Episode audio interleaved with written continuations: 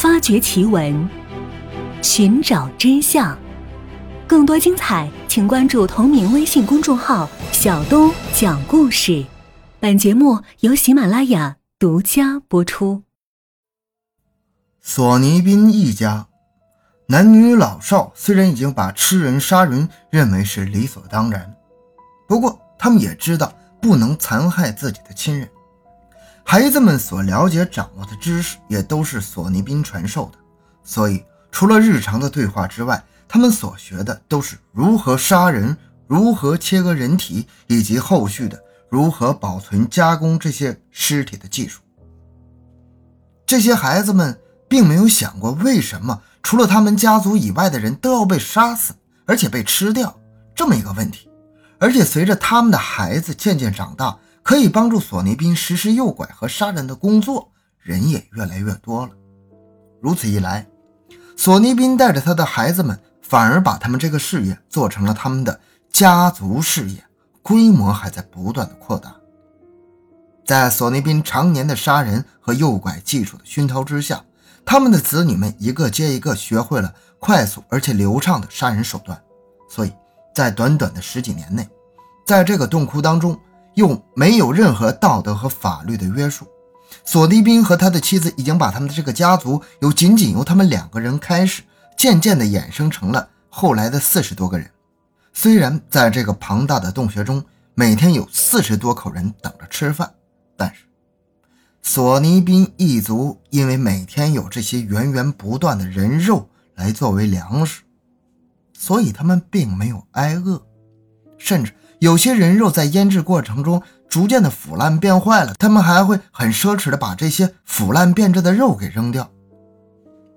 按理来说，整个洞窟当中还生活着四十多口人，有大人有孩子，在二十多年的时间里，持续不断的在洞窟周围对路人发动攻击，即使再隐蔽，也难免会有人发现并对他们进行怀疑。而且实际上。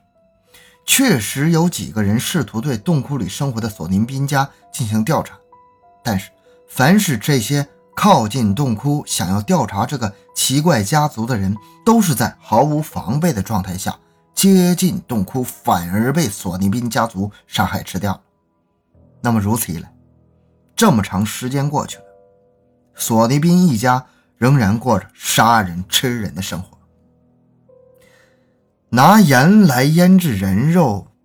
在这个年代，有谁能想到会有人以此来维持生计呢？由于不断的有人失踪，每个人都想抓住背后的罪魁祸首，所以不时的有些好事的、胆子大的，他们沿着失踪者的脚步跟踪调查，结果找到最后发现，由于自己的这个行动在别人看来很可疑，反而自己被当成了杀人犯，然后官府加以逮捕并判处死刑。这样的悲剧在当时还不少，由此可以看出来，当地的人们是有多想抓住这些神秘的杀人犯的。但是在那段时间，索尼宾一家并没有被怀疑，甚至他们仍然在洞窟里安全的生活。虽然当地的人们进行过好几次大规模的搜索，但是谁也没有想到去搜索这个洞窟里面。而索尼宾一族的罪行也始终没有被人发现，有几次的搜索都没有发现任何有价值的线索。连续几年过去了，经历这么多年的索尼一族，在他们犯案时更加的大胆，有时他们会以两倍以上的人数来埋伏六个人以上的团体过路人，被他们锁定的人往往没有例外，一转眼就被夺去生命。也许有人会问，索尼宾家族。一次又一次的杀人掠夺、吃人肉，他们如此反复的在荒郊野外劫持路人，然后把他们杀死。这么多年过去了，肯定会有漏网之鱼逃走啊。但是这个问题的答案是，没有。索尼宾家族的人，他们犯案手法与通常的强盗差别很大呀，他们反而更像是军队，分工明确，而且十分的有组织、有纪律。他们往往都会埋伏在道路的两侧，形成包围圈。这些人其中一部分负责攻击发起时直接冲进去进行砍杀。当被害人受到惊吓而四散逃跑的时候，就有埋伏在周围的人把他围起来，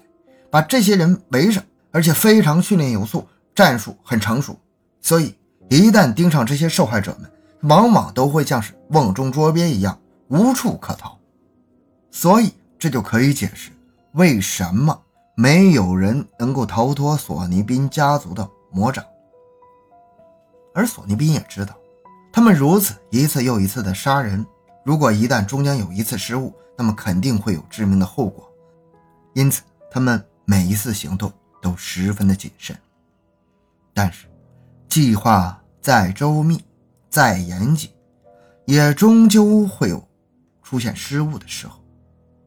就在四十几个人安逸的生活了二十几年之后，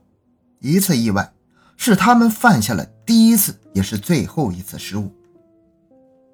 在索尼宾和他的妻子开始在洞窟当中生活的第二十五年的一个晚上。索尼宾的孩子们袭击了看完城市博览会、打算骑马回家的一对夫妇。基础攻击部队想抓住骑马的女人，不过在互相推挤的时候，女人逃跑了，所以攻击部队先把男人拉下了马，而外围的部队抓住了逃跑的女人，并且扒光了她的衣服，当场还把她开膛破肚了，而且把她的内脏和其他的器官都拖了出来。正准备把这个女人的尸体拉回到洞窟里进行处理，而这个女人的丈夫在目睹了自己的妻子被分尸的残酷行为之后，忽然就开始拼命的反抗。也许是这位丈夫肾上激素忽然大量激增，潜能爆发，他可怕的反抗力，再加上他本身是身强力壮，击倒了好几个在围攻他的人。而万幸的是，就在这个时候。远处过来了一队大概有二十多个人的小团队，而这一队人也是刚刚看完博览会，准备回家，在意外的遭遇了这个团体之后，正在围攻这个男人的索尼宾的一家人看见情况这不对呀，马上就丢下了正在分尸的女人的尸体，然后也丢下了男人，慌张的逃回了洞窟当中。但是就是这次，整个索尼宾家族的第一次，也是最后一次，同样也是最大的一次失败。在所有的记录上，逃过索尼宾家族一族追杀的人，只有这一个男人。这位丈夫在苏格兰最高行政官面前详细的述说了自己的遭遇。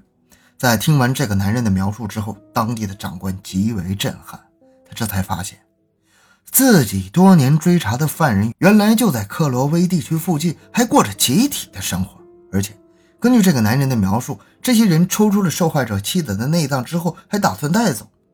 这表明，这一群人很可能是个吃人的团体呀。这可不是个小事。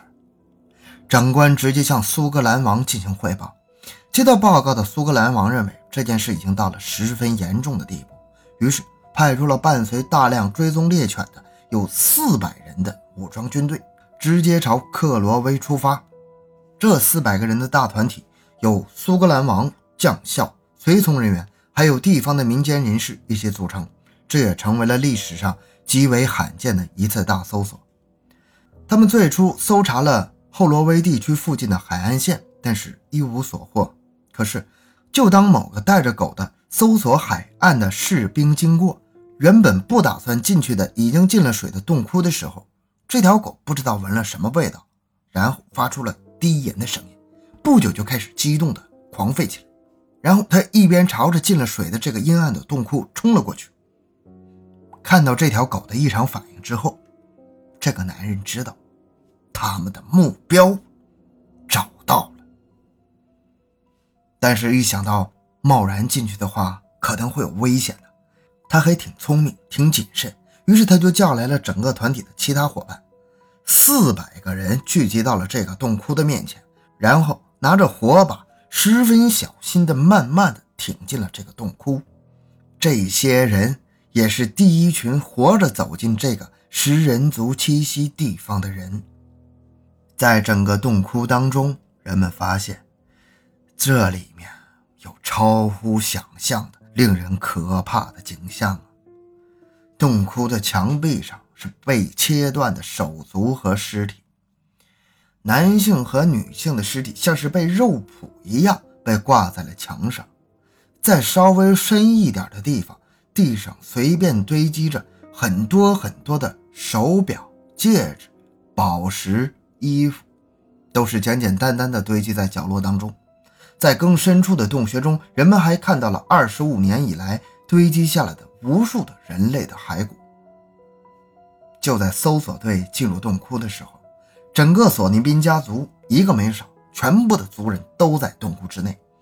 而令人们惊讶的是，短短二十五年的时间，这一族的人从两个人已经发展到了五十个人。在搜索队进去之后，一开始索尼宾家族人也试着逃跑。而且想要反抗，甚至全都摆出了作战的姿势。不过，即便是如此，即使是他们每一个人都浴血奋战，也不可能战胜是他们数量八倍的四百人的军队。而且这里面还有妇女和孩子呢。洞窟的入口已经被森严的戒备封锁了，也封住了他们唯一逃跑的出路。在围攻之下，索尼宾一家被一网。索尼宾家族常年杀人吃人的证据堆积如山，洞穴之处随处可见。人们对这二十几年来所有人口失踪的事件，早已经是又恐惧又愤怒，想要立即把他们处死。而且与此同时，人们也在惊讶：这二十五年的时间这么长，然后发展出了五十个人的家族，人这么多。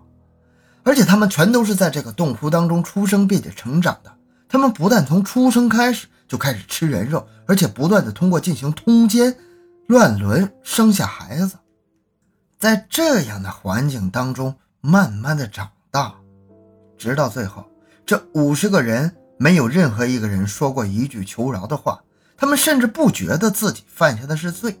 也没有一个人为这个吃人的家族求情。索尼宾一族所犯下的罪，当时的法律和司法已经无法给出判定了。人们也一致认为，这样的审判没有必要进行了。所以，最终通过人们的共同判决，索尼宾一家的人，不管男人、女人还是小孩，哪怕是婴儿，全都应该被连根拔掉，全员判处死刑。整个家族的男性，因为他们切割了无数的受害者。所以他们也全都被活生生的切断了手脚，之后再被剁成了肉酱。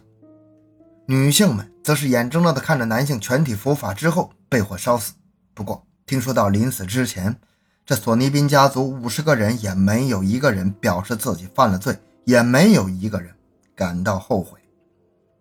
整个家族五十个人，除了索尼宾夫妇之外的四十多人，可以说都是间接的受害者。他们并没有学习过正常的知识，也不了解人类社会当中应该有的道德。整起事件，其实对于索尼宾的所有子女来说，其实是一个悲剧，是他们的父母亲自造成的悲剧。好，我们今天的节目就到这里。小东的个人微信号六五七六二六六，感谢大家的收听，咱们下期再见。